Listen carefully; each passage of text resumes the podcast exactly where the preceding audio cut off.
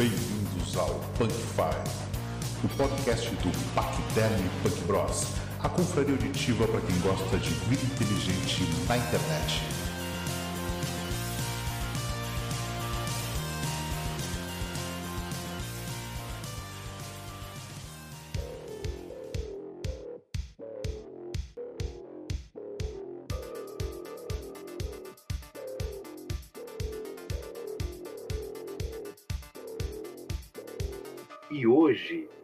Tema do nosso podcast é Cyberpunk. O que é isso? É um modo de vida? É um jogo? Um livro? Não sei. Quem saberá? Os participantes de hoje são. Temos um convidado hoje, bem-vindo, Luca Pacheco. E aí, cara, como é que tá? Te, te apresenta pra nós aí. Tudo tranquilo, meu nome é Lucas, como o pessoal disse aí. Hoje em dia eu sou UX designer, então eu sou um cara ainda voltado pra TI. Eu já fui programador, então a gente tem um grande histórico aí pra gente trocar uma ideia. Tô esperando pelo êxodo urbano agora, né? Antes que o, o Cyber nos pegue de vez. Eduardo, fala Eduardo aí, como é que tá? Cara? Eu sou o Eduardo, então eu sou psicólogo e professor de inglês, apesar de minha profissão formal mesmo é de psicólogo, né? Estamos aí para falar um pouco sobre cyberpunk, vou, vou aprender um pouco também. Eu sei mais de games, assim, mais de jogos, né, do cyberpunk. Lucas Heiger, fala aí, meu cara, como é que tu tá? Sou Lucas, sou analista de TI e também vamos falar um pouquinho de Cyberpunk hoje, esse tema aí que tá meio modinha, né? Já foi modinha nos anos 80 e voltou a ser modinha. Vamos lá então. Tu, Fabrício? Beleza, e quem vos fala é Fabrício, né, professor de História, um amante de jogos, livros, e vamos falar sobre esse tema que parece muito na cultura e se mistura um pouco é como arte, como cultura, como, como grafia, né, como estética, na verdade, né, acho que na minha opinião tem muito mais a ver com estética.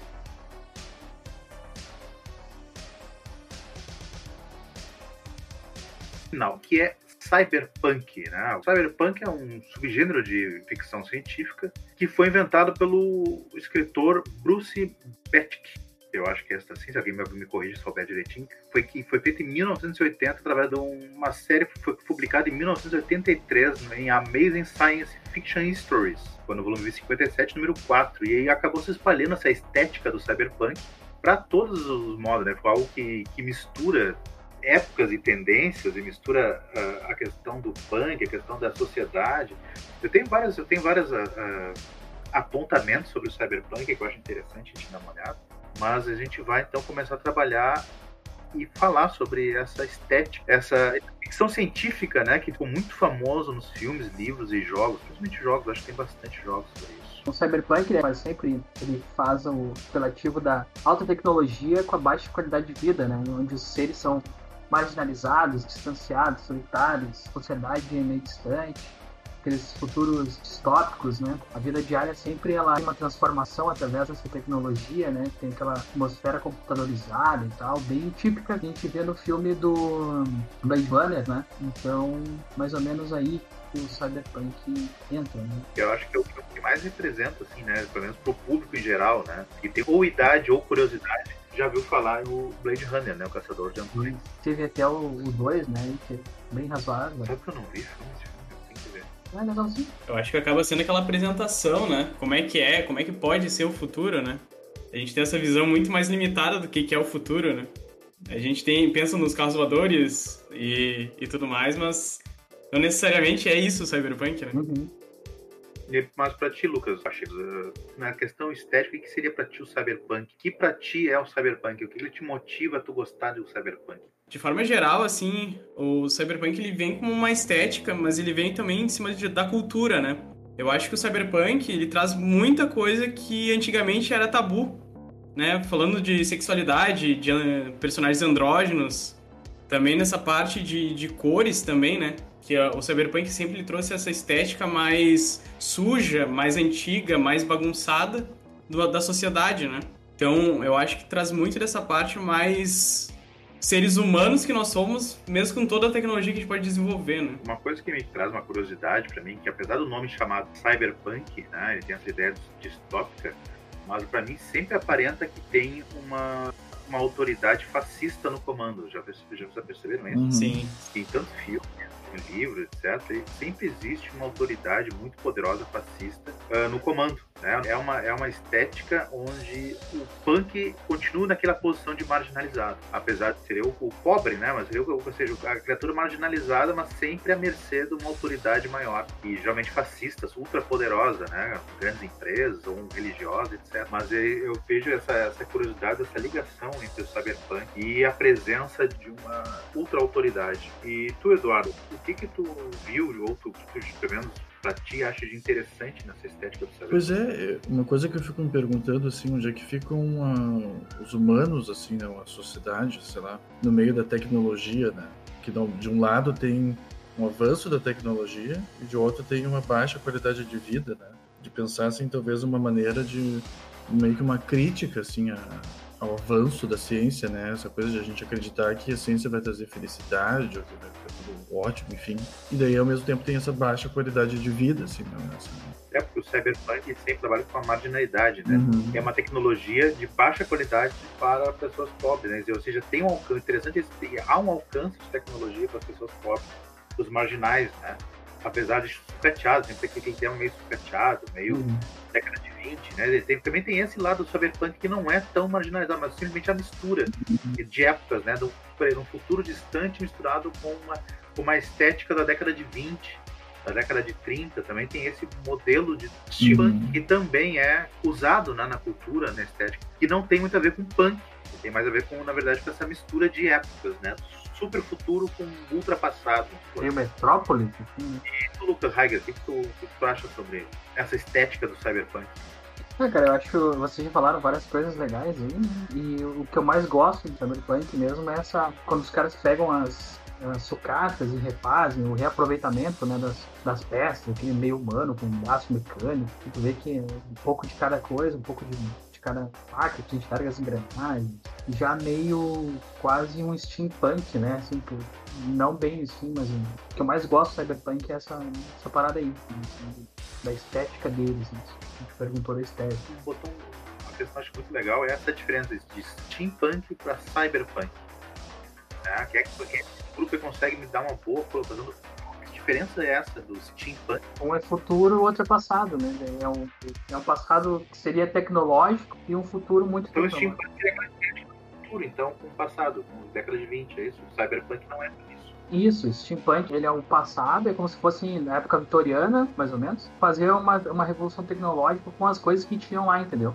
Então, tipo, tu vai ter muita coisa de madeira, muita os metais mais crus, as coisas assim, não, não vai ter laser, tu não vai ter computadores fantásticos, né? Os computadores são todos mecânicos, sabe?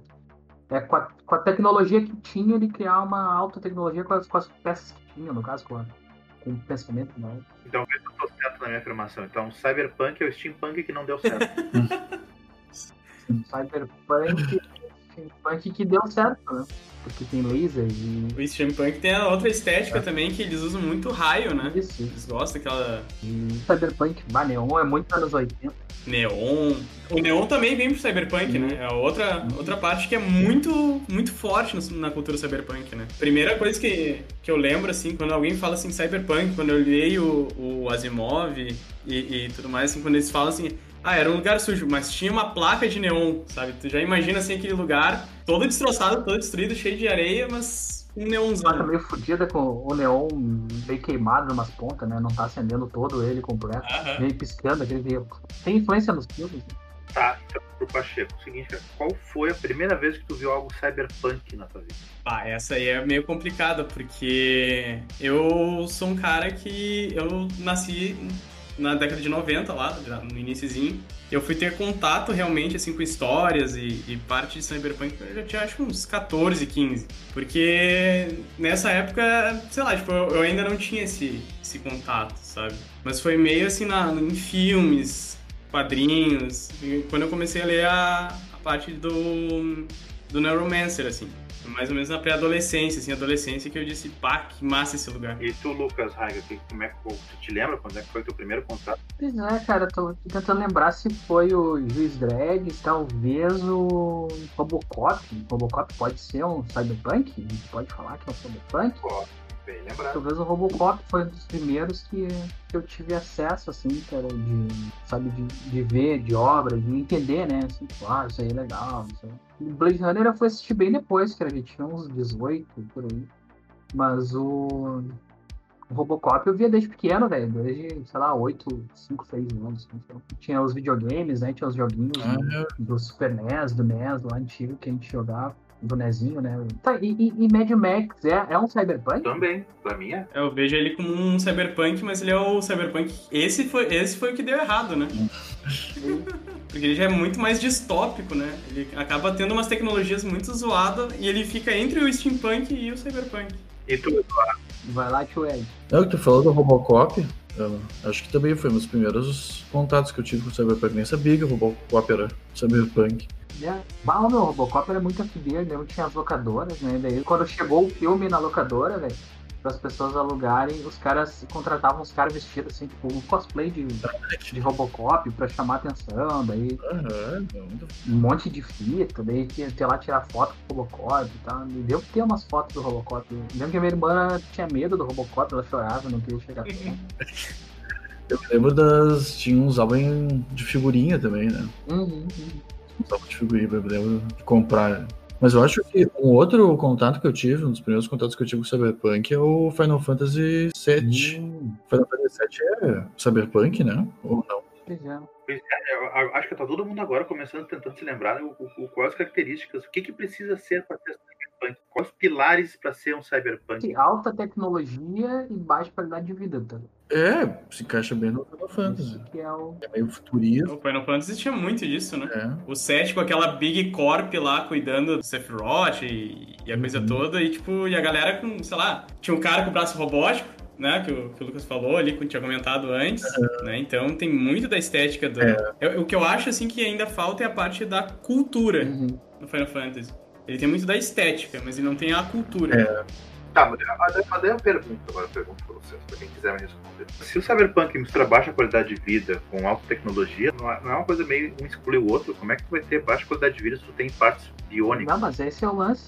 Tu, tu tem parte biônica fodida, tá ligado? Lítio eletrônico. Tá, mas eu vou dizer, por exemplo, o, sei lá, vamos, vamos pegar o jogo Cyberpunk. Não, tipo assim, a, a poluição é, é sinistra, é poluição pra caralho, porque tem um monte de carro e nave, troço, não é um troço ecológico, tá? não vai voar força do sol, tá ligado? Com a energia do sol. Ele vai voar com, tá, pode ser bateria, mas a bateria usou toda a floresta pra poder gerar aquela bateria, tá ligado? Tipo, tem toda uma lógica que não tem muita importância a natureza, a qualidade de vida em si, de respirar com, ah, com máscara, né? Tem vários que tem aquela máscara para respirar, né? De, porque o ar tá fudido. É que a fala baixa qualidade de vida, pra mim, vem a palavra pobreza. Também. E quando eu falo pobreza, pra mim, pobreza não, não é sinônimo de biônico. Isso aí. É, porque olha só, os robôs começam a trabalhar no lugar das pessoas, cara. As pessoas não começam a ter emprego mais. Os robôs fazem tudo, ah, entendeu? Tipo, Ah, antes uma coisa, por exemplo, assim, ó, pensa quantos caixas eletrônicos tem hoje em dia e quantos caixas tinham na, quando a gente era criança. A gente era criança, a gente ia no banco, tinha aquelas caixas, uma fila enorme, atendente de caixa, né, no banco. Hoje em dia, se tiver um caixa pessoa, é muito, tá ligado? Com essas coisas, só que multiplica isso ao extremo, assim, Em larga escala. para vários setores. até na situação de agora, né? Exatamente. Pegar- vamos pegar, por exemplo, de estética. Não falando do, mas só, só questão de estética mesmo. Do jogo sabe que foi lançado agora no passado. Né? Uhum. O problema, às vezes, não convém agora, o problema do, do jogo. Ah, tu vê a estética do cara, tem. O cara tem uns neonzinhos na cara, pele meio ciborgue, com umas luzinhas atravessando o rosto. Aí o cara faz o braço, o braço abre e tem um míssil no braço. Né? Ou seja, é uma coisa que barata, eu acho. De qualquer, acho de qualquer estado da humanidade não é barato botar um míssil dentro do braço. É que depende da quantidade que você feito, né, meu? Tipo, que nem assim, a gente tem esses reloginhos chineses, tá te monitorando aí direto. Esse reloginho chinês aí, ele é baratinho, cara. Pen- Pensa assim, que começou com algo muito caro e conforme ele vai sendo produzido em larga escala, o smartphone era muito caro, começou a ficar barato. Os carros elétricos estão baixando o preço. Os carros automáticos eram, eram muito caros antes, estão já virando mais barato, enfim, outras coisas, né, vão se popularizando, a TV de LED, essas coisas. Conforme se populariza, mais barato fica de fazer. Claro que agora a gente tá no meio dessa porcaria do, do coronga aí, daí tem várias é. eletrônicos faltando, várias coisas, os preços lá nas alturas. Eu fico pensando, trazendo essa parte de, de estética, assim, eu, eu, eu vejo muito assim, se a gente fosse comparar a nossa realidade de hoje em dia com Cyberpunk, é como se a gente estivesse usando hoje em dia a TV de tubo, né? né? Aquela TV 14 polegadas e o cara O maluco lá com uma TV de 50 polegadas que é LED, sei lá, de quantos mil reais. A tecnologia chega para todo mundo, só que não é uma tecnologia boa, né? Tipo, as pulseirinhas chinesas, não é um Apple Watch da vida que vai ligar, se tu cai, fazer um, um, um autoexame. Tu, tu, tu, tu paga muito mais para ter uma qualidade de vida bem melhor, né? Tu, tu vai ter uma. Se tu cair, sei lá, arrebentar a cabeça no chão ali, desmaiar, o reloginho da Apple, se tu tem, tu vai, ele vai ligar, né? Ele vai fazer a. Esse cara vai vir te buscar. Falando hoje, hoje em dia, né? O chinês não, o chinês caiu, morreu, ficou, ficou é baratinho, tá ligado? Não tem capacidade de ligar. Tem tecnologia, a tecnologia de ligar automático ainda não, não, não tá tão barata, entendeu? Mas nem sempre tem esse conceito de a tecnologia, tipo, os robôs, assim, estarem dominando. Não, nem sempre os robôs dominam. Mas o, os robôs, eles tiram o emprego da galera. Isso é quase geral, tá ligado? Ah, sim. Eu pensei numa outra referência também, o Chrono Trigger. Ah, joguei muito tempo. Do, ah, do Super NES. Uma das uma, quando ele vai para o futuro, né? É bem isso, tipo, é as máquinas dominando e a pobreza, assim, das pessoas comendo solto, assim. Ah, então, do grupo aqui, a outra pergunta agora. Quem e por quê que gostaria de viver numa sociedade cyberpunk? Pois é, cara. Eu, eu acho que eu gostaria de viver mais no steampunk do que no cyberpunk, mas é, se fosse pensar assim, a parte do Neuromancer lá tem uma parte que é interessante, se tu parar pra pensar. Tem uma pessoa completamente ultra conectada, uhum. né? Só que eu acabo, nesse momento da minha vida, eu já tô pensando assim, quando eu me aposentar, eu quero estar longe de qualquer tela, sabe? E nessa época aí, no Cyberpunk, tu não tem fugir de tela. Tu é a tela, né? Eu vejo um problema pior do que o que a gente já tem hoje em dia. Então, a gente já seria muito mais alienado, a gente teria muito mais problemas. Então, eu acho legal a estética, mas eu não gostaria de viver, não. O Charlie Chaplin, no filme Tempos Modernos, já deu esse tirinho, né? Uhum. Então, a cena que ele vai no banheiro, tem uma tela gigante dentro do banheiro, sim, sim. observando o cara, né? Sim. Cara, ele tem todos os lugares da fábrica, já perceberam isso? Não, o clássico do Metrópolis também já tem aquelas telas gigantes. 1984. Pois eu ia perguntar. Né? E... É, isso que eu ia perguntar. Não. É Cyberpunk? Isso, o grande irmão te observando né, direto, né? Uhum. Ele chega a ser considerado cyberpunk? Eu acho que ele é meio misto, né, meu? Não é um cyberpunk puro, mas tem bastante características ali. Um baita livro. Eu não, é, eu não cheguei a ler ainda, tá na, tá na lista. Um baita livro. E entrando nessa parte de cyberpunk, assim, o que vocês acham do Pantera Negra? Tem um... Ele tem um afrofuturismo, ele traz outra ideia em cima do cyberpunk. Porque ele traz como o afrofuturismo como se fosse a resolução da, do problema, né? Então, Tu tem nanotecnologia, tu tem as melhores coisas e ainda traz toda a cultura negra em cima. Ah, mas o, o Pantera Negra é o inverso do Cyberpunk, né? Porque tem ótima qualidade. Exato. Esse é o Cyberpunk que deu certo. Não é o Cyberpunk, é Cyber Playboy. Playboy. Cyber Playboyzinho, todo nada de boa, todo tranquilo, tudo de bar, tudo com a camiseta o moletom nas costas. É, o Wakanda lá, se for ver, é Master Ultra Mega tecnológico, mas e é uma tecnologia misturada com a natureza, né? Eles não abandonaram a questão do, da natureza e da cultura que o Lucas falou. Acho que é bem interessante essa parte de, é, mas é. de pensar como isso pode acontecer, a gente conseguiria fazer isso. Acho que o ser humano atual não conseguiria chegar lá, não. Mas sabe qual é a minha frustração, cara? A frustração. Frustração é dirigir carro com roda, né? Não, mas é, é tudo. Tudo que filme, nave espacial, robô, robô que anda, robô humano, tudo isso o humano consegue fazer. Naves espaciais super velozes, uh, robôs que caminham com, com, seres humanos, tudo que a gente vê no cinema, o ser humano sabe fazer. O que está faltando? É só a maldita fonte de energia pequena, forte e segura, né? Que não tem. Né? Na verdade, a gente tem, né? Não. O reator nuclear. o sistema nuclear a gente tem, a gente só não conseguiu domar ele de jeito. Não, eu tô dizendo pequeno, é, né? Não é tão seguro, né? Não é tão seguro. Exato. É seguro, tu não. Tu, ah, tô andando com uma bomba nuclear nas costas. Não dá, né, mano? Então, um sistema de energia que, que seja pequeno, né? Leve e que produza muita energia por muito tempo e seja seguro. É, é isso, esse elemento que falta para tudo que a gente vê nos filmes de ficção científica acontecer. Ah, eu acho que a gente tá chegando, chegando lá aos poucos, tá engatinhando, né? A gente tava até conversando, o, o Pacheco e eu lá, a gente, a gente trocou uma ideia com os, as baterias de plástico, né? A gente pode falar melhor aí. É, assim, eles ainda continuam utilizando lítio e tudo mais, né? Então, a, a gente não tá livre completamente do lítio, né? E é uma coisa que é um material meio escasso na, na Terra, né? Então, tipo, a gente tem um limite que quando acabar, acabou, né? Ele vai ter que aprender a reciclar. A gente não, não reciclou a bateria ainda, né? E a ideia é justamente a gente usar o plástico como um, capacita um capacitor. Então ele fica armazenando essa energia nele, mas ele usa para condução esse, esse lítio. Ele armazena e repassa energia. Né? A grande questão é que ela consegue ser menor que a bateria normal, né, de forma geral. Mas assim, ela é muito cara de ser produzida, né? O plástico é barato, mas a gente também chegou no nível de poluição e, e tudo mais que é muito alto também. Então é uma coisa que é um pouco complicada, assim, de, de chegar. Não, aos poucos, né, talvez essa questão do limite, que a gente tem essa limitação de energia, cara, eu acho que se dá muito pelo tempo que ser humano é ser humano, entendeu? Tipo assim, que somos sapiens sapiens e tal. Falta muito ainda pra gente poder evoluir, assim. Deixa eu perguntar pro Eduardo. Diga. Algum psicólogo que já estudou alguma coisa, ou já leu artigo, ou já pegou um paciente possa nos contar detalhes sórdidos e sexuais desse paciente, uma pessoa que viciada em tecnologia, né, no celular, no, nas redes sociais, o já chegou a estudar alguma coisa sobre isso? Sobre vício de tecnologia? É, sobre o, o vício da tecnologia, isso inclui redes sociais, sim. ou sobre essa questão do estar conectado, do homem globalizado, né? Sim, sim. Olha, por exemplo, de paciente nunca nunca peguei, assim, quem tem é isso. O que eu já vi, assim, de paciente, que também acontece com todo mundo, assim, é que o, quanto o vício de internet, principalmente rede social, uh, acelera ou provoca mais a depressão. Porque a pessoa vê ali um mundo ideal dos outros, assim, postando viagens, não sei o quê. Quando vê, a pessoa olha o mundo dela e sente que, ah, não, meu mundo não é assim, né? Ou fica mal com isso, né? Tem uma certa inveja dos outros. Sim, sim. Ah, o Instagram, cara, é a rede social que mais provoca depressão de todas elas. E, Eduardo, tu já pegou algum paciente que tivesse FOMO?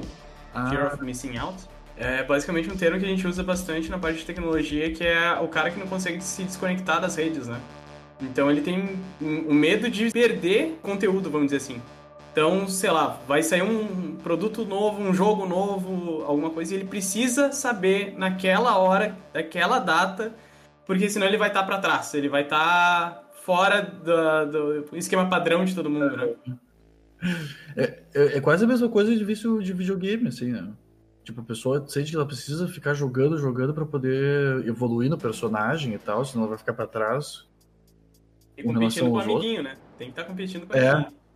Uhum. Eu nunca peguei paciente assim, de grave, assim. É que esses pacientes, eles vão para uma outra clínica, né? Não, não é na clínica onde eu atendo, né? Eu trabalho mais com psicanálise daí.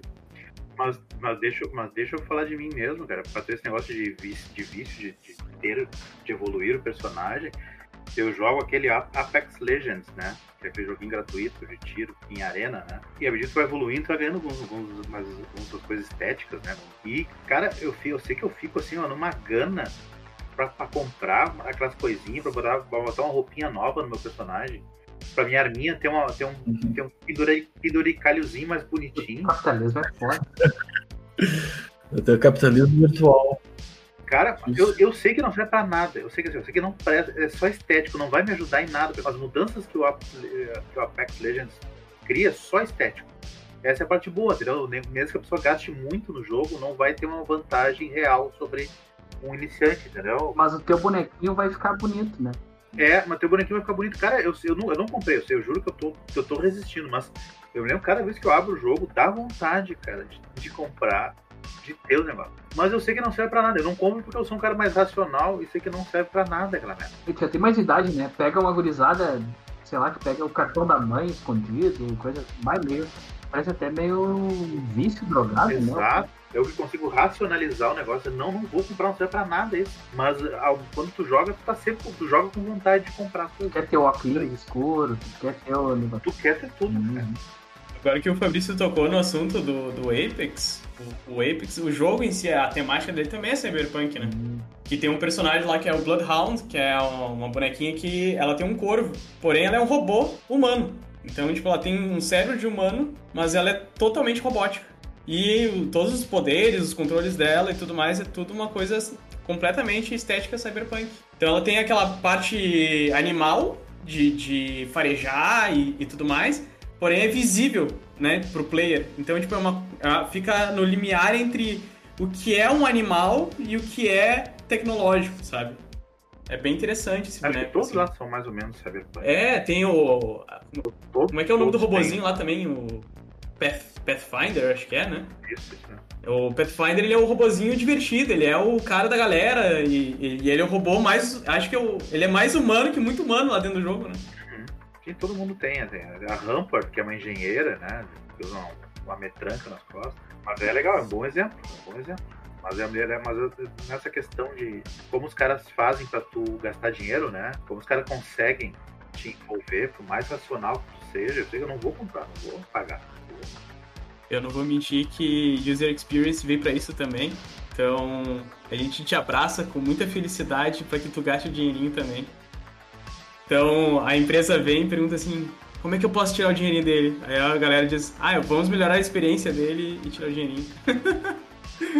Ah, mas isso aí tem a ver, a gente talvez projetar a nossa vida pra lá, é isso, Eduardo? Tipo assim, ah, lá, como eu, eu, ah, eu quero ter o boné da, da Nike, tá? Daí lá eu quero ter o óculos que, que é verde, sei lá, que tem neon em volta. É, que é um outro mundo, tem um- tem uma persona ali dentro do, do jogo, né? Tem o Second Life também, que as pessoas jogavam, né? Colocavam a vida delas ali, né? Mas tem muito disso, assim. Vocês já viram o Black Mirror? Uhum. Isso aí lembra totalmente. Acho que teve um episódio lá que. Eu não sei se pode comentar do que, das cenas que acontecem, mas Pode? Ah, meu, já, já tem mais de seis meses, pode.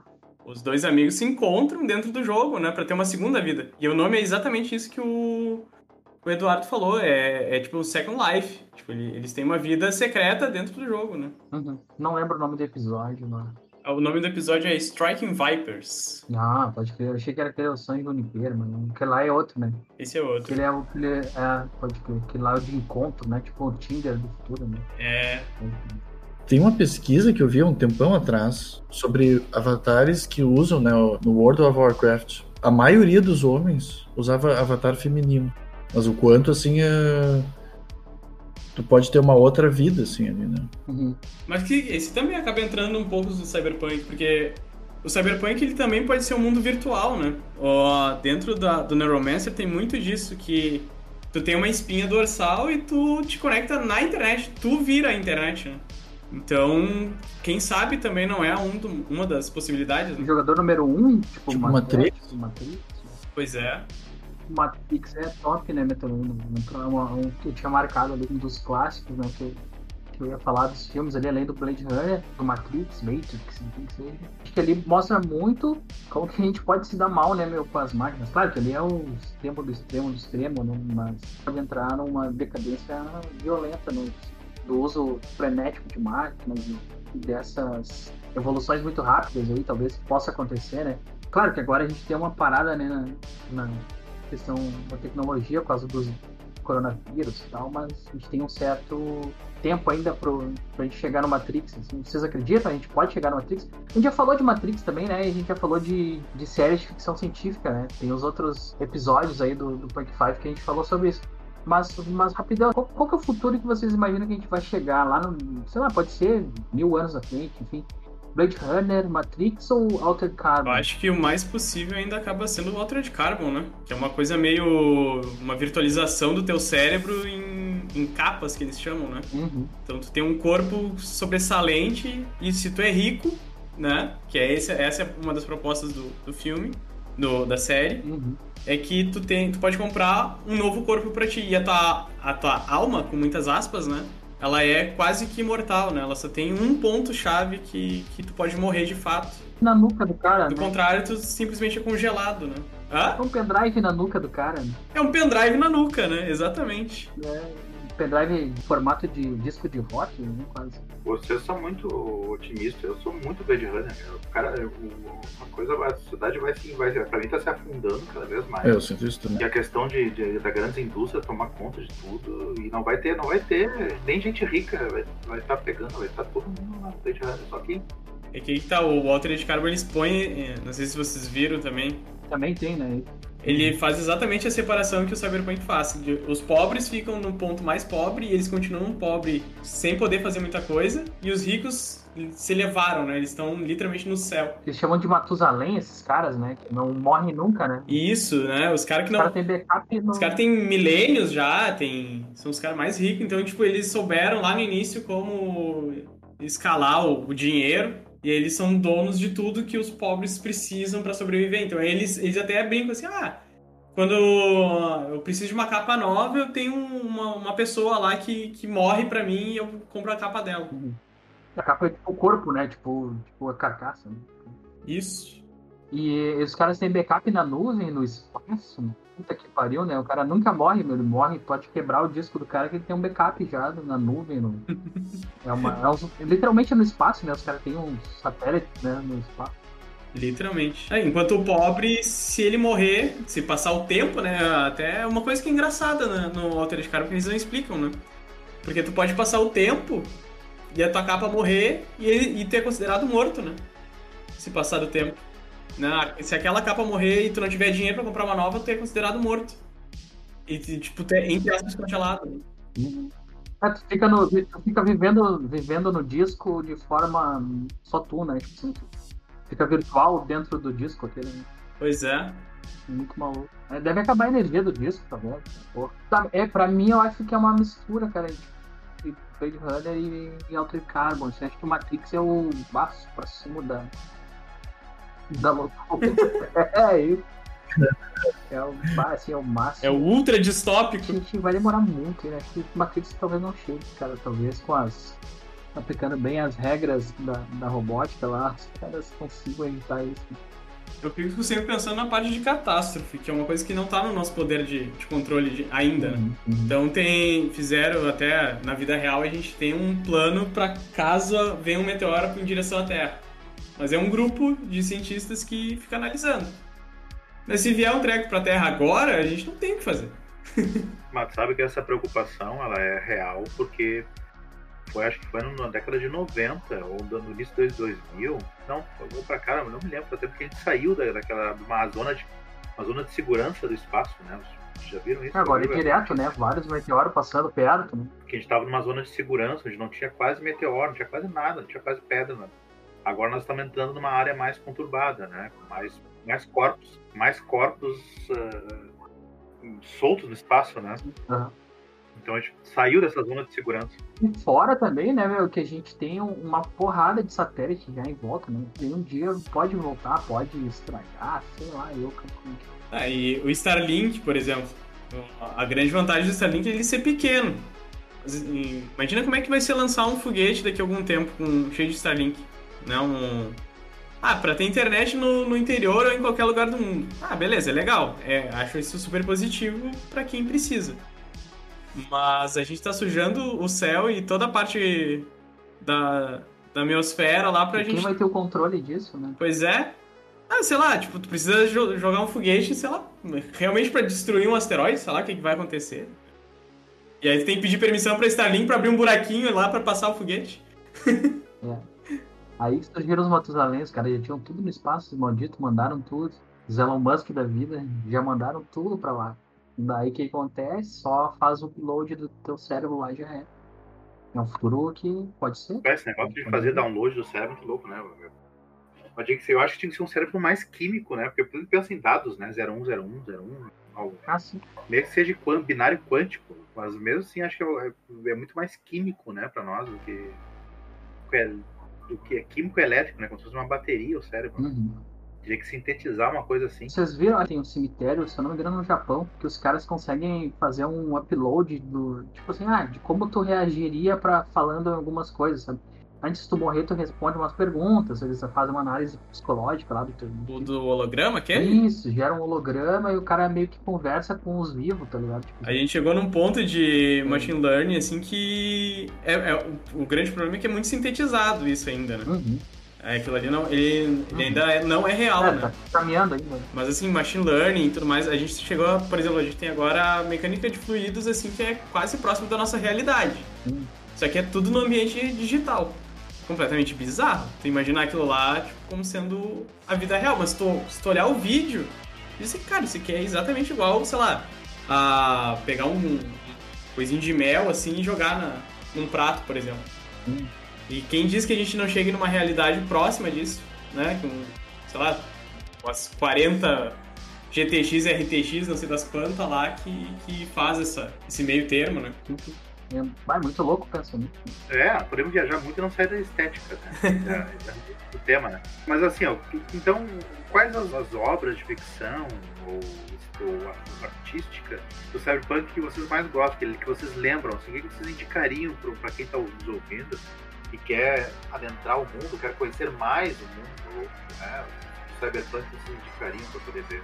Começa, Eduardo, você tem para nos oferecer para o público aí de dicas de Cyberpunk? Cara, uma das referências que eu curto bastante é, uma, é o próprio Matrix, né, de filme, assim, e de jogo que eu acho trio, que eu achei trio o Chrono Trigger, né, do Final Fantasy VII. É, apesar de Chrono Trigger, claro, não é, a temática inteira dele não é essa, né, de viajar no tempo e tal, tem, tem elementos, assim, acho bem bom. E tu, Fabrício, faz deixaria? Bah, eu, bah, eu tenho bastante, né, eu tenho, por exemplo, o Juiz Dredd, que é dos quadrinhos, trabalha bem, tanto os filmes quanto os quadrinhos, né? Esse último filme dele, que ele trabalha com, contra as drogas é muito legal. O livro Jogador Número 1, tem um filme que é horrível, não assista o filme, só leia o livro, o livro é muito bom, eu gosto muito do livro. Que trata sobre essa questão do, do mundo virtual, né? Do cara pobre uh, adentrando num mundo totalmente tópico, né? Um mundo virtual que é legal jogos de videogame. Não, mais um filme. Um filme que talvez é o Running Man. Eu não me lembro o nome do. O Sobrevivente, o nome em português, né? Pedro Schwarzenegger, que ele é preso e é mandado num jogo de sobrevivência, lembra? Sim. E de jogo Hunt Down, que é um joguinho tipo, tipo 16 bits, que é muito legal, né? De futurista, assim. Esse sim é, é, muito, é muito cyberpunk. É muito cyberpunk. Tem que jogar para saber. Assim, ó, cyberpunk, para mim, grudou direto o Hunt Down. Eu nem lembro mais do jogo Cyberpunk 2077, aquele. Eu, quando falo em Cyberpunk, me lembro do Hunt Down, que eu achei muito da hora. E o joguinho antigo de 16 bits também, que era, era o Flashback. Quem é que lembra do Flashback? Ah, Flashback era muito bem. Na época era muito legal, né? Ele viajava pro futuro, viajava no nave. O movimento do cara era massa, né? Uhum. Aquele negócio de memória, né? Tirar memória, guardar memória, não era numa caixinha. Toca aí, Pacheco. Ah, eu ainda fico mais na, na parte do Asimov, assim, que é. Ele não é exatamente só cyberpunk, né? Ele é uma coisa mais cultural. Mas eu recomendo bastante o livro É o Robô, que é bem. Ele não chega a ser uma estética cyberpunk, mas ele é o que leva para o cyberpunk, né? É uma inteligência artificial. Gosto bastante também do Neuromancer, que eu já comentei, né? A trilogia do Neuromancer do. Fugiu o nome agora. Nossa.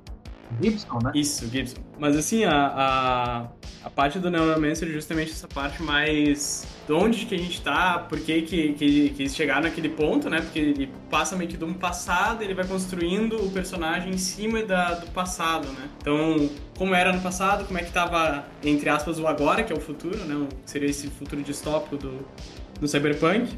E o próprio Orwell, né? Que fala bastante, assim, não diretamente de cyberpunk, mas também dessa parte de cultura de da onde que as pessoas podem nos levar, né? Essa parte mais o fascismo leva até tal ponto, né? Então, ele não é tanto a estética, mas ele também é mais essa parte de, tipo, a sociedade de forma geral. E tu, Lucas? Ah, eu já falei os classicão lá do Blade Runner, o Matrix, né, que é massa. Walter Carbon, tanto a série quanto o livro são bem legais. A série, pena que cancelaram, né? Netflix merda, cancelou o bagulho. Pois ah, é. tava bem legal, tinha atores bons, tava, tava indo legal. Também tem um anime que eu vi há um tempo já, cara, acho que, sei lá, 2008, talvez, 2010. Ergo Prox, tava vendo tem na Netflix, tá? E pensando assim, cara, vocês ligaram que quase sempre nos, no Cyberpunk as coisas são no, no Japão? Vocês, vocês já viram isso? Tipo, por, por, que, por que será isso? Tipo Akira? Tipo aqui, Ghost in the Shell, Akira, Ghost in the Shell, daí tem esse Prox. O, o Neuromancer, eu acho que ele fala, né, no Japão, né? No Japão? É, né? o Neuromancer é totalmente no Japão, No né? Japão, Justamente, tipo, ah, o Japão, o Japão e China eram as maiores potências tecnológicas, né? Sim, é, eu acho que é muito disso, né? Porque o exemplo de tecnologia, tu vai, olha vídeos sobre o Japão, é outro mundo, né, cara? O Japão já tá um, um passo pra Cyberpunk. E o mais engraçado é que a gente caminhou hoje em dia pro, pra Coreia, né? A, a China tá mais como uma produção e a Coreia tá como o berço da, da digitalização. Né? São eles que são os donos, vamos dizer assim. das tecnologias. Mas né? vocês já viram os vídeos sobre o Japão, cara? Tudo é automatizado lá, cara. Tudo é automatizado. Sim, é. Tudo, tudo. Tem umas lojas de comida, né? Tipo, fast food que Tu é, tu pede na tela, não, não nem, tu nem compra o cara, pede na tela ali, vem. A China é violenta também, né? Porque só que a China é muito grande, né? Ela tem aquela parte rural ainda, né? O centro da China mesmo, ali as cidades grandes, o próprio Wuhan, esse que ficou famoso aí. Né? Shenzhen, lá onde é. Ó, Shenzhen é o mundo cyberpunk real, né?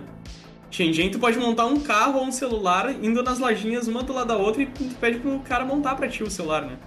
Tem um canal que é. é Small Parts, acho que é. Que é de um americano que ele viaja pra Shenzhen e ele monta um iPhone totalmente customizado. E é, e é tudo assim, comprando pecinha. né? Ele literalmente compra parafuso, ele vai da placa-mãe e vai montando um, um Uhum. iPhone, né? Ah, que não. Não, mas pra você ter uma ideia, eh, eu nunca me esqueci isso, nunca. Na década de 90, acho que quando o Pacheco estava nascendo. eu me lembro de ter visto um programa de televisão sobre o Japão. Isso em 1990 mesmo, 90, bem no ano nos anos 90. Não é 91, mesmo 90 por aí. E eu tava vendo um programa sobre tecnologia do Japão, aqueles, tipo aqueles, aqueles documentários da- do Canal 7, sabe? Que dá no Canal 7, TV aberta. né? Intercultura? Isso, TV Cultura. Então tinha um documentário sobre o Japão. E eu nunca vou esquecer que o cara, um japonês lá, ele inventou e patenteou a tela flexível. Isso que a gente vê nos novos celulares, não dá pra fazer o que fizeram, né? Que são telas que são flexíveis, né? Dobráveis, né? Isso, dobrável, o cara, foi que o cara botava numa pulseira, assim, o cara fazia uma pulseira e o cara mostrava, tinha uns fios, tinha uma plaquinha transparente, um fiozinho grudado e a tela era completamente flexível. E eu, eu lembro, eu lembro que eu direitinho, eu tava fazendo um filmezinho assim, e o cara dobrando a telinha assim, com a mão, né, num pedacinho de plástico transparente e passando o filmezinho ele dobrando ali. E o cara mostrando todo, todos aqueles avanços ali de, de tela flexível, ou seja, e isso era um, era um plástico fininho, né, cara? Ou seja, mais fino que as TVs, né? No caso que tem, porque era só uma. Era só um- uma placa de comando do lado, assim, e a telinha do lado, assim. E eu me lembro, bah, quando é que isso vai chegar, né? E eu tive o desprazer de descobrir que isso está chegando pro público em geral, vamos supor assim, agora em 2021, cara. E um preço exorbitante, né? Cara, isso foi inventado antes, né? Porque se o cara tá me apresentando um documentário em 1990, é que, é que na década de 80, no final da década de 80, o cara tá me inventando. A tecnologia que a gente vive hoje sempre, ela, ela já existia, né? Ela só não foi produzida em larga escala, né? Exato, exato. Tanto que os microcomputadores, né? Agora me senti velho falando assim, né? Mas os computadores em si, as telas que a gente tem hoje também, é, o silício que tinha antigamente, né? Na, na criação do Apple II e tudo mais, ah, eu leio muito mais a história, porque eu, eu- quando eu cheguei nesse mundo, isso já tava rolando, né? Olha, eu lembro quando a gente começou a ver a evolução, que me marcou muito, assim, foi a evolução do videogame que a gente pegou. Que, ó, meu, a gente jogava Atari, né, Fabrício? Tipo, Uhum. joguinho de ponto, cara. Tu, teu bonequinho era uma bolota, era um ponto, era um pixel, tá ligado? Eram 3, 4 pixels formava, formava teu bonequinho ali, aquele. O, Eu, eu já joguei o telejogo do Pong, Ih, com um controlezinho O que mexia uma rodinha assim. E só subia o palitinho. Era o único jogo, assim. Era só um rodinho que girava. assim. Eu joguei o telejogo. tirava pro lado pro outro. Um traço- dois tracinhos e a bolinha. Isso, eu joguei. Bah, cara, daí a gente pegou aquilo ali, um pouquinho depois veio né, o, o Nezinho, 8 bits, né, aquelas paradas todas. Daí foi indo, foi indo, foi indo. Depois aí veio o Super NES, veio né, o Mega Drive, aquelas né, os videogames da época. Master. Pegou o Saturno, né? Sega Saturno, com aqueles vídeos, lembra? Tinha uns vídeos, uns... Era o Saturno, né? Que tinha uns, uns, mini vídeos dentro, né? Sega Saturn, isso, isso. É, sim. Sega CD, né? Antes Sega- tinha Sega CD. Sega CD. Uhum. Isso aí. E daí tinha uns vídeos, uns videozinhos curtos que os caras davam uma qualidade bem ruim no vídeo, assim, pixelava muito, e bem pequenininho, né, o vídeo, e, e começou aí. Eu lembro quando eu joguei o, o Wolfenstein, cara, no computador, isso em 96, por aí. Eu lembro, cara, o troço 3D, tá ligado? Tipo assim, bah, foi. E como isso, cara? Tipo, como é que eu. Né, eu me sentia mesmo dentro do jogo, uma coisa muito louca. Sim, o que der. Acho que foi o primeiro em primeira pessoa de tiro, né? Eu me lembro de ter pirado com Dragon's Lair, que era um desenho animado em formato de jogo, que é muito ruim, mas, mas, lembro, que- mas eu me lembro que quando eu olhei na tela, sendo que também era no documentário, Eu olhei Dragon's Lair e meu Deus, agora sim chegamos. Não, cara, bah, os videogames pareciam mesmo que tá. Depois aí veio o Playstation, cara, com. Os gráficos 3D. É, aquele, né? Lara Croft. E o, e o 64 já tinha 3D e o, e o SNES já tinha uma emulação de 3D, né? Sim, sim. Ah, o Donkey Kong 3 no, no, no SNES é muito massa, né? Mas assim, ó, eu tiro o chapéu pros desenvolvedores dessa época. Porque assim, ó, os caras tinham 32 KB para fazer um jogo. Hoje em dia a gente tem 70 GB, 110, 40 GB, sei lá, tipo, é giga. A gente tem, tipo, sei lá, uma multidão daquele videogame para um jogo. É impressionante chegar no, no, ponto de. Ah, mas é pixel art, ah, porque tem baixa densidade. Mas os caras faziam mudar cor, tinha um monte de sistema do chip gráfico, tipo, tinha uma engenharia absurda em cima. Hoje em dia, tecnicamente, tu tem uma engine, tu tem um jogo sabe? E é essa parte da evolução que vocês pegaram, tipo, eu peguei naquela porque eu era mais pobre, assim, é, eu consegui o videogame do primo, aquelas coisas assim, sabe? Mas é impressionante, assim, naquela época eu não tinha a mínima noção do, do quão massa era isso, sabe? Eu, vendi, eu vendi meu baixo elétrico pra comprar um Mega Drive. Nossa. Olha, podia ser o Fabrício Gruvador, né? é, podia ser o Fabrício Gruvador, não, não. Botei fora, meu, botei fora meu, meu sucesso como baixista pra jogar Mega Drive. Um, uma série que eu vi agora na Netflix, ali, aquela Alice in Borderland do Japão. É uma série japonesa muito maluca, cara, que tipo, tem uma galera, começa assim, os amigos estão. Ah, spoiler azar, já passou seis meses, mudou de 2020, tá? Os caras são amigos e. Ah, estão andando, são amigos fodidos, né? No Japão, e os caras estão. São amigos assim, daí vai lá, e o, a galera tá andando, e quando vê, todo mundo some, cara. Os caras entram no banheiro, negócio de. Não vou explicar muito, mas a galera some e eles entram, tipo, num Jogos Mortais do futuro, assim, tá ligado? Eu vi, eu vi o primeiro, só o primeiro episódio, assim.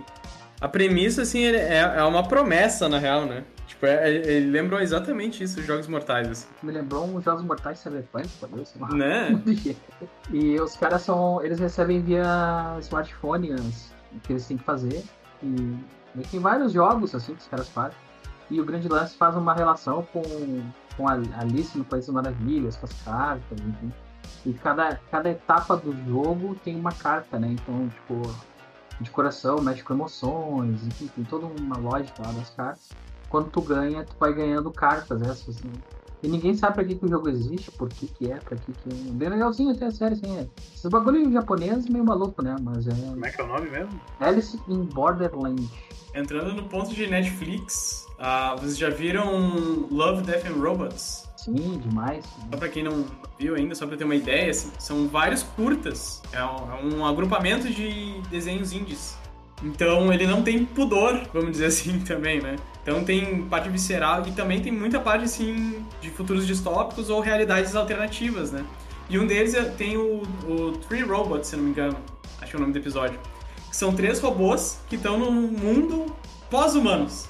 Né? Então, assim, e, é tudo é muito engraçado que a visão de alguém. Nós vemos a história hoje em dia. Como é que era, sei lá, o, o, no Egito Antigo, como que as pessoas, sei lá, faziam vaso? Ah, as pessoas tinham. recolher, recolher a terra não sei de onde. E tem toda a parte histórica da recriação. Só que é tudo feito pelos robôs, então às vezes tu vai ver assim, vai ter uma piada, tipo, do nada. Ah, porque os humanos eram idiotas. Sabe? E vendo pelo olhar deles, a gente diz assim, realmente, o ser humano é muito idiota. Sim, eles, eles recontam, né? Se eu estivesse falando dos Neandertais, sei lá, assim, né, hoje nós, só que são os robôs falando dos humanos. Muito louco. Essa série é bem bacana, cara. Bem bacana. Tem vários desenhinhos legais, né? Exatamente. Afinal, nós estamos indo para uma sociedade cyberpunk. O que, que a gente tem hoje na nossa, nossa sociedade que já pode ser considerado meio cyberpunk? Eu acho, na minha opinião, ele já vou começando, que prótese, essas próteses novas são muito legais. Essas próteses que o pessoal usa, né, de mão biônica, perna, né, ou até a questão do a questão de, de ouvir, né, até, cara, esses óculos do Daltônico. Já viram esses vídeos do Daltônico, os óculos do Daltônico? Começa. O cara põe um óculos começa a ver as cores, meu. Ah, sim. Cara, isso é muito doido. Eu acho que isso, acho que a coisa mais cyberpunk é, é essas próteses que o pessoal usa, óculos, por ouvido, perna robô. O cara que corre, aquelas, aquelas pernas com, com, aqueles, com aqueles pés em formato de, de curva que dá um impulso pro cara. Acho muito legal, pô. E aí, o que que vocês acham assim, que, é, que é bem cyberpunk na nossa sociedade? Eu não sei se dá pra considerar as mídias sociais. O smartphone entra bem nisso, né? Ela é um, como é que se diz, uma ferramenta lá que talvez eu usar. É uma extensão, É, né? É uma- a, a nossa meio de conexão ao meio digital e, e analógico. Mas antes, de- antes do smartphone, só essa, esse esqueminha de ficar falando na câmera com vocês, a gente tá aqui falando um programa que a gente tá olhando pra, pra câmera, isso aí a gente via, isso a gente via em filme futurista, né? cara? A gente Uhum. ficar olhando e falando, Cada um tá num lugar diferente, né, cara? Tipo, a gente tá em quilômetros É. distância. olhando e Uhum. falando com a pessoa ao vivo, cara. Isso, claro, e tem o smartphone faz isso, mas o computador, né? O computador deu essa possibilidade bem cyberpunk de muito futurista. Eu me senti. Eu lembro que a primeira vez que eu liguei o Skype com câmera pra falar com a minha, com a minha tia que tava na Bahia, meu Deus, eu me senti o, o garoto do futuro, né? Não, meu, a gente era menor, a gente não tinha essa ideia. O nosso telefone era telefone de discar, aquele que tinha o tiro. Isso, era, orelhão. Sim, tijolão. Ah, eu sou suspeito pra falar na. Eu estudo no Instituto Federal, né? Lá a gente teve uma oportunidade de usar impressora 3D. E assim, eu acho que o futuro ainda. Ele não é da forma da, que a gente tem hoje em dia. As impressoras ainda têm muito a evoluir. Mas a gente criou a nossa primeira prótese robótica lá dentro. A gente tem um. Existe um robô open source, né? Um- não sei se todo mundo é familiarizado com o que é o open source. A, a ideia do open source é tu ter um código aberto, tu, um código, um projeto, qualquer coisa que tu possa doar para as pessoas, né? E tem um projeto que é, é InMovie, que é um robô que tu pode montar na tua casa se tu tiver uma impressora 3D. E a gente imprimiu uma dessas partes desse robô, que era um Ah, braço. louco. Deixa até um abração lá pro meu professor, o André, e, e a galera, porque a gente teve que montar, a gente fez em, em um mês, a gente fez essa... E o quão funcional é esse braço? A gente tinha o Arduino, né? Que a- era o, vamos dizer assim, o- cérebro digital dele. E a gente tinha os cérebros motores. Os cérebros, eles são motorzinhos, né? Literalmente de puxar e empurrar. Né? É a forma mais burra que a gente tem de um motor. Né? Só que ele tinha, a gente usou o, o- esses cérebros motores com tração. Então, se tu mandasse um comando de fecha dedo 1, 2, 3 e 4, né? No caso seria o indicador, o anelar, o dedo médio e o mindinho, né? Poderia pegar um copo. Então, a gente tinha essa tração suficiente para pegar um copo, por exemplo, com, esse, com essa prótese. E é uma impressão 3D, tipo, uma coisa que, claro, tem que ter uma estrutura de, de fibra de carbono, se tu quer fazer uma coisa mais forte, mais resistente. Mas ele aguentava segurar uma xícara, um copo. A gente testou e, tipo, e é fantástico. Tu pensar que realmente um- uma coisa que tu imprimiu ter essa, essa força, sabe? E eu fico pensando assim, eu acho que o futuro atual é, claro, é aquela parte mais, tipo, ainda de diferenças sociais, mas que eu, dentro da minha casa, se eu não tiver um braço, eu posso tentar imprimir esse braço e aprimorar ele. E também disponibilizar para outras pessoas, sabe? Não é uma coisa tão surreal quanto parecia, sei lá, 10 anos atrás, né? Sim, claro que são caras ainda as, as impressoras 3D, né? Mas tu consegue algumas, não muito porrada, né? Mas mais baratinhas aí, tu consegue imprimir algumas coisas em casa. Lá, uns dois mil reais, dois mil e pouco, tu consegue, né? Talvez é, Às vezes até menos, quando tu compra é, ela desmontada, pode comprar ela totalmente desmontada. Então, às vezes consegue por menos de 1.200. Tu pode imprimir móveis também. É uma das coisas que eu achava mais bizarro. O nosso professor nos apresentou a parte de cultura maker, que também tem muito a ver com cyberpunk, que é justamente o, o DIY, que é, que é chamado lá fora, né? Que eu faço você mesmo, mas o maker, ele faz parte do DIY, mas ele é o cara que cria. Então, assim, pode imprimir um móvel, pode recortar o móvel, usar CNC, né? CNC não é uma coisa tão surreal pra gente, pra quem tem uma tico-tico, pra quem tem uma furadeira. Então é mais a gente ter esses attachments dentro da- das ferramentas pra gente chegar nesse ponto. E é muito bizarro saber que a gente tá nessa realidade. Só que a gente não tem acesso ao conhecimento, né? por enquanto ainda. É, Eu acho que quando, quando a gente aprender a, a conseguir imitar como os insetos movimentam, se movimentam direitinho, tipo, re- reproduzir, porque o cara vê aquelas aranhas com as pernas fininhas, né, cara? Minúsculas, Bem levezinho. pé com, com a espessura de um fio de cabelo e fazendo movimentos complexos, né, cara? Extremamente precisos e com a energia, com a, com a energia quase zero, né, cara? Com ponto de, de- de energia praticamente zero, sei lá, quase imensurável, né? No sentido de não conseguir medir de tão fraco que é o ponto de energia, mas que faz uma força relativamente grande e com precisão perfeita, né? Isso aí, quando a gente, quando a gente sacar como é que a natureza faz isso direitinho, aí vai, a coisa vai, eu acho que vai longe. Né? Tem um projeto que os caras estão fazendo do. que é na NASA, cara. Não sei se é na NASA, mas depois eu posso botar direitinho a fonte. Que os caras estão planejando imprimir coisas no espaço. Usar argila do terreno, argila e imprimir casa. Imprimir... Ah, pra, no de Marte aquele, né? Da SpaceX e tal, né? Cara, é SpaceX, tá? Bom Os caras estão nessa. estão nessa vibe aí, cara, de tentar imprimir, né? Hoje tem umas impressoras que fazem casa, vocês já viram? Tipo, é uma impressora, né? Tipo, é um robô gigante, um braço de. Ah, não deixa de ser uma impressora, né? Se, se ela imprime alguma coisa, é uma impressora, né? Ela larga um concreto ali e faz as casas, cara. Muito rapidinho. Sei lá, um dia ele constrói uma casa inteira. Né? Muito bizarro. E a parte ali que o Fabrício estava falando dos insetos, eu acho que a gente tá, tá bem. Não só inseto, mas os animais, né? Que nem aquele que eu tinha falado do cachorro da. Ah, Boson? Da. Ah, como é que é o nome da empresa lá, cara? O cachorro amarelo, aquele sinistro. Boston, na real. Isso, né? isso, isso aí. Boston Dynamics, né? É isso. isso. Né?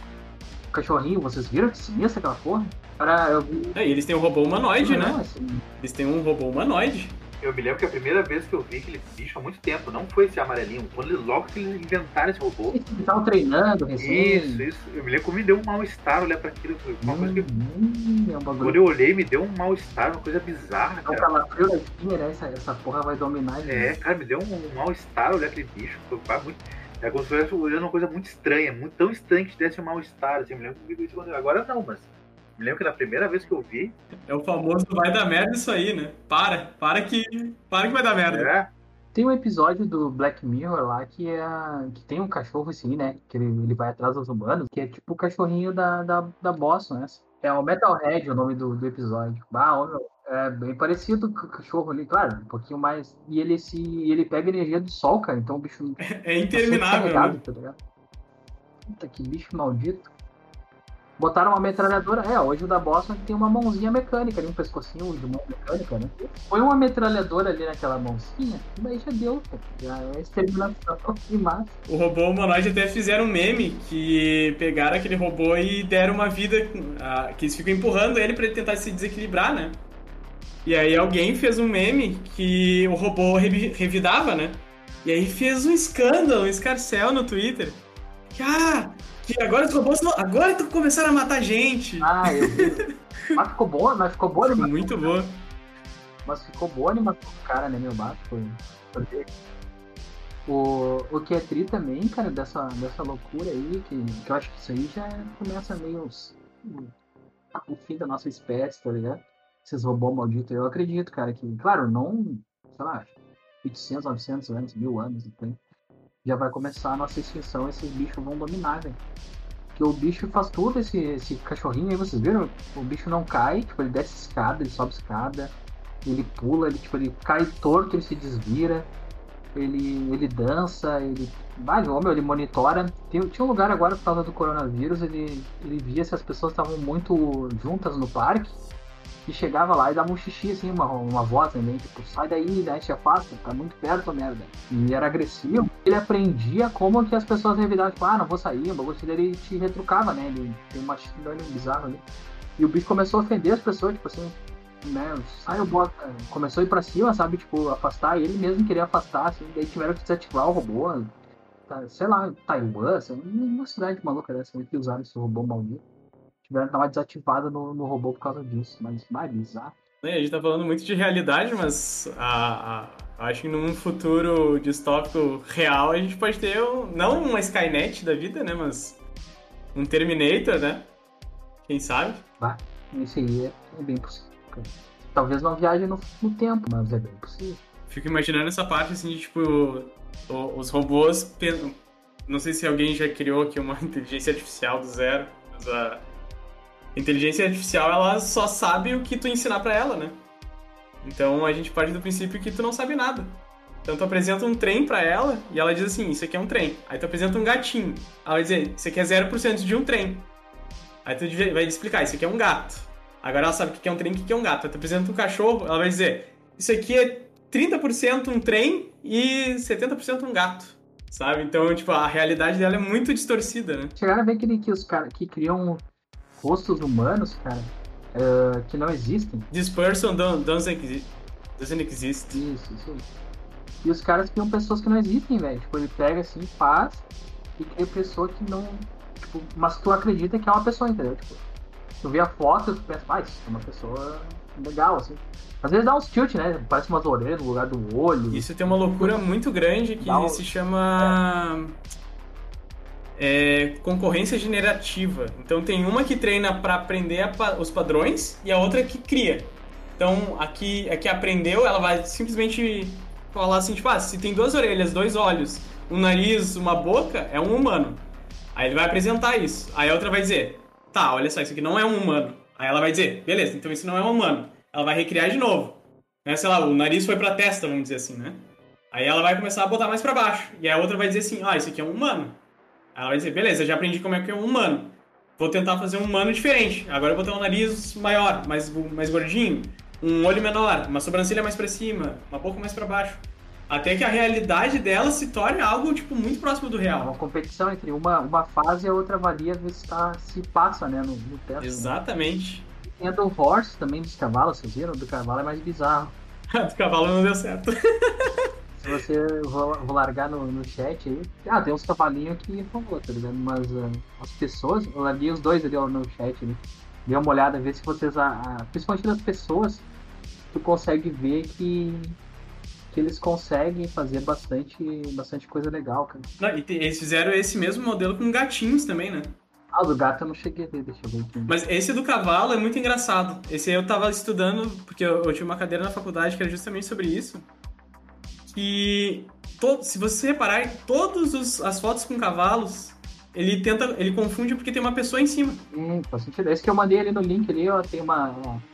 tem uma pessoa toda borrada ali, meu. Os caras tentam, ele tentou criar uma pessoa em cima, ó. Ele não consegue criar porque ele sabe o que é um cavalo, mas ele não sabe o que é uma pessoa sobre o cavalo. Ele não sabe o que é uma cela. Então, ele tenta juntar tudo isso e ele diz assim: Cara, isso aqui não é um cavalo, mas é um cavalo, sabe? É, e aí entra naquele ponto que eu falei pra vocês: o, o 30% não é um trem e o 70% é gato. Que é, eu sei o que é um cavalo, mas eu não sei o que é uma pessoa e uma cela em cima de um cavalo. Então ele começa a fazer essas embananações, assim, ele, ele se embanana, ele não sabe perspectiva, porque ele tem que aprender o que é uma perspectiva, ele tem que entender o que, que é o, o chão, o que, que é fundo, o que, que é um cavalo, o que, que é uma cela, o que, que é uma pessoa, e a pessoa pode ter cores diferentes, a cela pode ser de tamanhos diferentes, a perspectiva da foto é diferente. Fora o cavalo que tem que criar também, que é todo diferente. Exato. Que bizarro. Eu abri agora o Dispersion do Nactesis, apareceu uma mulher loira. É, é a mesma pra todo mundo ou é diferente? Não, toda vez que tu recarrega, aparece uma nova. Dá um F5 aí pra tu ver. Ah, não, o que, que, que eu vi? Eu, pelo menos, eu enxerguei, tá? Eu, eu. Se a gente for analisar nós humanos, a gente consegue ver, né? Ela é muito realista, porém, se tu reparar no cabelo, ela tem um estriado que não existe na. Né, é um padrão que não existe no mundo real, né? O dente, Mas assim, são micro detalhes. É, tipo, ela tem porosidade, ela tem entrada na. Ela tem covinha, ela tem bigodinho leve de, de um, de um ser humano. Se tu reparar, assim, tem que estar tá muito perto. E, tipo, tem que ser uma pessoa, tipo, que conheça uma pessoa para poder dizer, tipo, cara, isso aqui não é uma pessoa. E tu tem que estar tá pensando assim, tipo, eu realmente já sei que não é uma pessoa. Se eu apresento isso pra alguém, eu digo assim, é, é uma pessoa. É, pra mim, olhando, isso é um computador que criou? Sim, sim. Ah, é, na hora eu olhei assim, é, né? Mas ela tem um erro que é o rosto tá fora do prumo do crânio. Uhum. É, pior, né? O brinco dela também, ele tá meio zoado, um brinco do outro, não é simétrico. Uhum. Mas o rosto todo tá fora do crânio, tá, tá mais pra esquerda do que pra direita. Mas é muito doido, né, cara? Passa desapercebido enlouquecidamente, né? Não, se tu vai na corrida, na um fotinho pequeno, é muito louco isso aí. E o do gato ali tá mais ou menos real também, cara. Tem uns gatos meio zoados, mas, mas aparecem uns gatos bacanas. e nessa parte de rosto aí entra também aquele discurso lá que teve do deepfake, né? Que é a criação de rostos e tudo mais, né? Usaram a Gal Gadot também, a, a Mulher Maravilha, né? Pra fazer um, sim, sim, um filme pornô que ninguém sabia como que tinha acontecido aquilo. Até aquele momento, pouquíssimas pessoas sabiam o que era deepfake. Né? E hoje em dia a gente tem o Larry Bird, que é uma, um framework que é para agora desculpa ser muito técnico, Mas a, o, o Ladybird ele é um software para tu uh, criar voz. Então tu pode pegar padrões da voz. Por exemplo, eu quero imitar como o Fabrício fala. Eu não sei a, a, os, os momentos de pausa e tudo mais, mas eu posso copiar a tua voz. Eu posso copiar o padrão de voz, padrão, eu digo mais o tom, né? Do que é o padrão de fala. Então eu vou falar como eu falo, porém vai sair na voz do Fabrício. Isso, é isso já é crime, isso é né? muito louco. Exato, e aí que tá entrando essa questão, porque ele, ao mesmo tempo, ele pode ser uma falsidade ideológica, porém, e se tu tá fazendo um robô, tu quer que o robô tenha a tua voz? sei lá, vamos, vamos dizer que um telemarketing que fica ligando pra ti todo dia e tu quer dizer, não, não quero, não quero atender. E tu diz, bot, atende por mim. Um comentário legal do Larry Bird ali é que o Larry Bird existe, é um, é um bicho real, né? O Larry Bird é um pássaro que ele não sabe o próprio canto, então ele imita o canto dos outros. Então, é exatamente o que essa API faz, essa inteligência artificial faz. Que é, ela não sabe, ela não, ela não tem uma voz própria. Então ela copia de alguém e ela aprende os padrões da, dessa voz para criar essa, essa, essa versão, né? Então, tem um, acho que um dos exemplos que eles põem ali é justamente tu virar o Barack Obama, por exemplo. Eu, eu acho que o que é mais difícil hoje em dia ainda é a questão do trejeito, né? Mas a, a tonalidade de voz, os, os pitches, né? Tipo, tu consegue pegar muito tranquilo. Se vocês olharem nesses exemplos no Larry Bird, tu vai dizer assim, cara, eu não quero isso aqui na minha vida, mas nem fudendo. É foda. Mata louco. Eu acabei me lembrando também agora, revivendo aqui, vocês já assistiram o documentário AlphaGo? Sim, sim, sim. Tem no Netflix do jogo Go, aquele, né, que eles ensinam o computador a jogar, né? Isso, é. Uhum. É, então falando de inteligência artificial, achei bem interessante também. Esse documentário é muito rico. Porque o, o do xadrez, né, que foi usado foi o Deep Blue. O Deep Blue ele era uma máquina de calcular absurda, assim, e calculava o máximo de variações possíveis que tinha na posição do tabuleiro e escolhia melhor, né? Só que no, no Go, o número de possibilidades do jogo é astronômico. E daí eles fizeram uma inteligência artificial de... Bom, o programa, ele joga várias partidas contra ele mesmo, né? Diversas partidas, assim, e daí... Ele ensina, ele aprende, né? Com outro ele se auto-ensina. Vocês se lembram da época, da época do Watson? Que ganhou do primeiro jogador de xadrez e tudo mais? Uhum. Se não me engano, acho que foi essa mesma inteligência artificial que ela foi treinada agora para aprender Go, né? Ela tinha os padrões da, daquela inteligência lá, ela esqueceu, vamos dizer assim, como jogar xadrez e ela tentou aprender Go. E é, é muito, isso entra também na parte de cyberpunk, porque é, ela cria realidades, né? Múltiplas realidades onde ela ganha e perde. Uhum. É o Doutor Estranho né? É que ele não tem o poder de decisão, né, que a gente tem. E eu acho que é, é justamente esse é o ponto que o ser humano é muito forte, né? A intuição. A gente tem intuição, a gente tem bastante. O, o Eduardo tem essa mais disso do que, do que nós. Né? Mas a intuição acho que é uma característica que dificilmente o computador vai, vai adquirir. Acho que vai ser meio É que envolve sentimento, né? Uhum. Intuição é sentimento. Por isso que não tem como, por exemplo, ter um, uma máquina que faça um tratamento de psicoterapia, né? Ah, porque tu não conversou com a, com, com a Siri ainda, ou com a Cortana, ou com, conversou com a... Ou com a Alexa. É, os, os assistentes pessoais eu acho que vão ser o futuro. A gente não... A gente tá no meio dessa zona, tá só de bobajada para cantar um rap, então assim, mas usar mesmo eu não tenho costume, cara. Assim, eu acho que eu vejo bastante meus sobrinhos pequenos, assim, de 3, 4 anos, eles abrem ali e vê, fala, né, tipo, pra Peppa Pig, mas eles não falam Peppa Pig, falam Tati, e o troço entende e larga Peppa Pig pra eles verem, eles assistem, entendeu? Tipo, é meio bizarro o troço, o entendimento que eles têm. E eu acho que o, o outro extremo também, né, que a gente vê bastante os velhinhos, os velhinhos usando Alexa, perguntando a hora, botando despertador para lembrar do remédio. É, isso é, isso é bizarro, porque é como se estivesse conversando com alguém mesmo, né? Isso é uma parte que eu acho interessante porque ele é uma, é uma nova, é a nova interface, né? No, vocês eram da parte mais analógica e migraram para o digital. Eu já vim para a parte digital e estou migrando para essa nova interface que é de voz. E, e, essas crianças de hoje em dia estão literalmente já quase não vão tanto para a tela, sabe? Tipo, é, a tela é literalmente ali para ver o YouTube, o Netflix e já estão perguntando coisas, né? E, e esse esquema da tela, cara, é tão sinistro. Eu tava vindo num avião, voltando para São Paulo, e os caras tem o, a telinha ali pra tu ver filme e tal, né? Ó, meu, bah, eu fiquei, sério, uns 15 minutos apertando na tela, assim, ó, bah, a merda tá estragada, né? Tipo, todo mundo vendo e eu ali parado, né? Eu queria ver a rota do. Do lado, assim, na, no apoio da cadeira, no braço, tinha uns botãozinhos, tá ligado? Ah, me senti muito idiota, tá ligado? Não era touch, a porra. Tipo, a gente acha que tudo tem que ser touch agora. né? E, pô, eu sou velho, né? Eu cresci com botão, né? tudo botão. e Mas isso aí é uma questão de realidade. A, a parte de, de experiência de usuário também tem que deixar claro o que está acontecendo, né?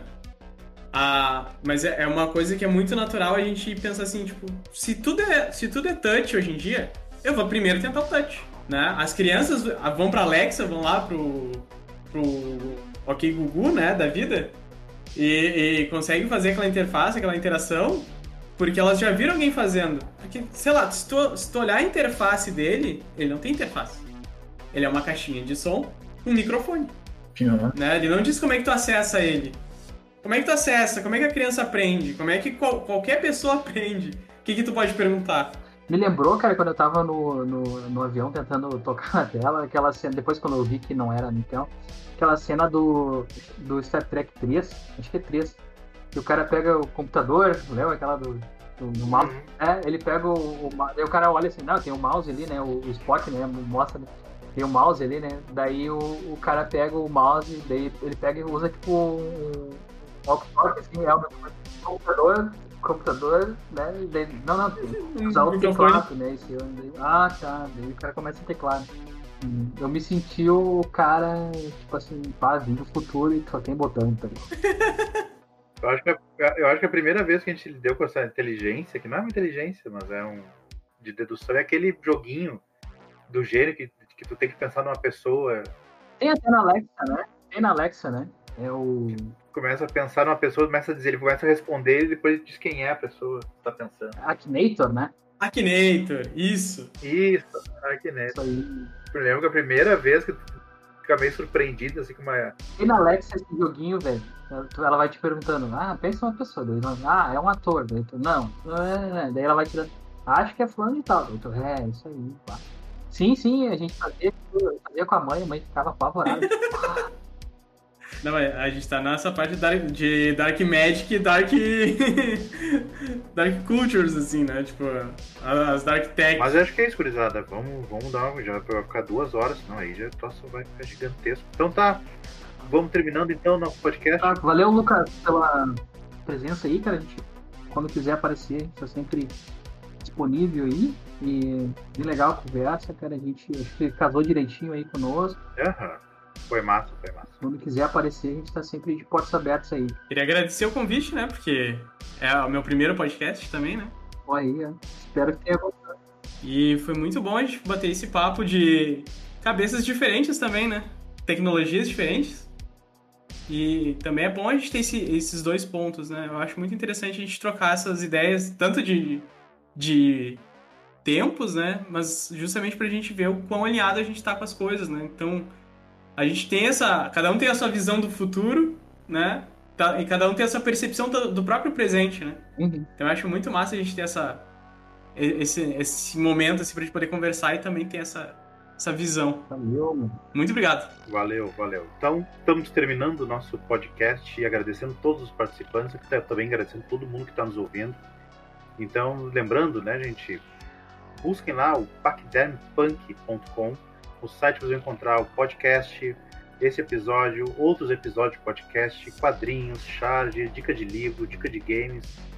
É um site que eu acho que vale a pena dar uma olhada, é feito com muito carinho, é feito bastante cuidado ao- pelo, pelo grupo dos, dos paquidérmicos. Né? Então agradeço a todos que estiveram aqui. Valeu, Lucas, dá o teu, teu adeus aí pro pessoal. Obrigado, agradecer mais uma vez o Lucas, agradecer a presença de vocês também, sempre legal trocar ideia com, com o Fabrício e o, e o Eduardo, né? Meus amigos já de vários anos, 20 anos. Então tá, pessoal, é isso aí, valeu. Não deixem de curtir lá o, o canal, né? Deixar. Compartilhar com também, né? Que é bom compartilhar com as pessoas, né? Quem gosta de Cyberpunk, outras coisas. Nosso podcast é bem variado, né? A gente tem desde Harry Potter, Cyberpunk, sonhos, Velho Oeste. Alienígena, fantasma. Matrix. Isso aí. Vai lá, Eduardo. Valeu, meu velho. Então tá. Valeu pela pela participação. Eu também não conhecia o Lucas. É bem legal assim, de trocar ideia assim, de meios diferentes, assim, né? De áreas diferentes. Né? Isso aí, então, vamos para uma próxima. É isso aí, então. Valeu. Pacheco, diz aí, cara, teu sinal aí. Teu adeus. Bom, agradecer também a pessoal aí que, que nos ouviu até aqui, né? Acho que a gente se passou um pouquinho, mas é, acho que isso significa que o papo foi muito bom. Sempre é, sempre é. O Paquiderno Punk sempre é. A gente tem a incrível, incrível slogan de vida inteligente na internet, né? Então. mais um inteligente do, do nosso lado. Valeu. Falou, até mais, gurizada. Falou! Falou! Valeu, mano.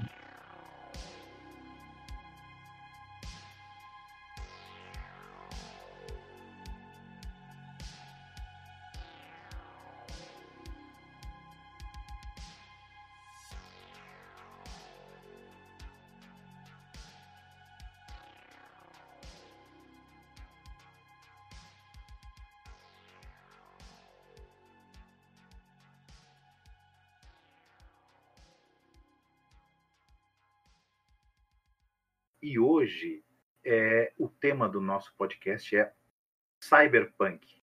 O que é isso? É um layout? É um modo de vida? É um, um jogo? Um livro? Não sei. Quem saberá? sei lá. Mas os participantes de hoje são. Fala aí, Lucas. Ah, um Lucas, agora só tem dois, desculpa. Lucas. Vai, Lucas. Lu- Lucas 2. Lucas 2, é, Lu- é Lucas Amaro, né? Não, Lucas é- Pacheco, Amaro é outro. Amaro sou eu. Para os mais jovens tem o Wally, né? O Wally tem o bonequinho que lá que pega o Manuel, diga seus segredos, né?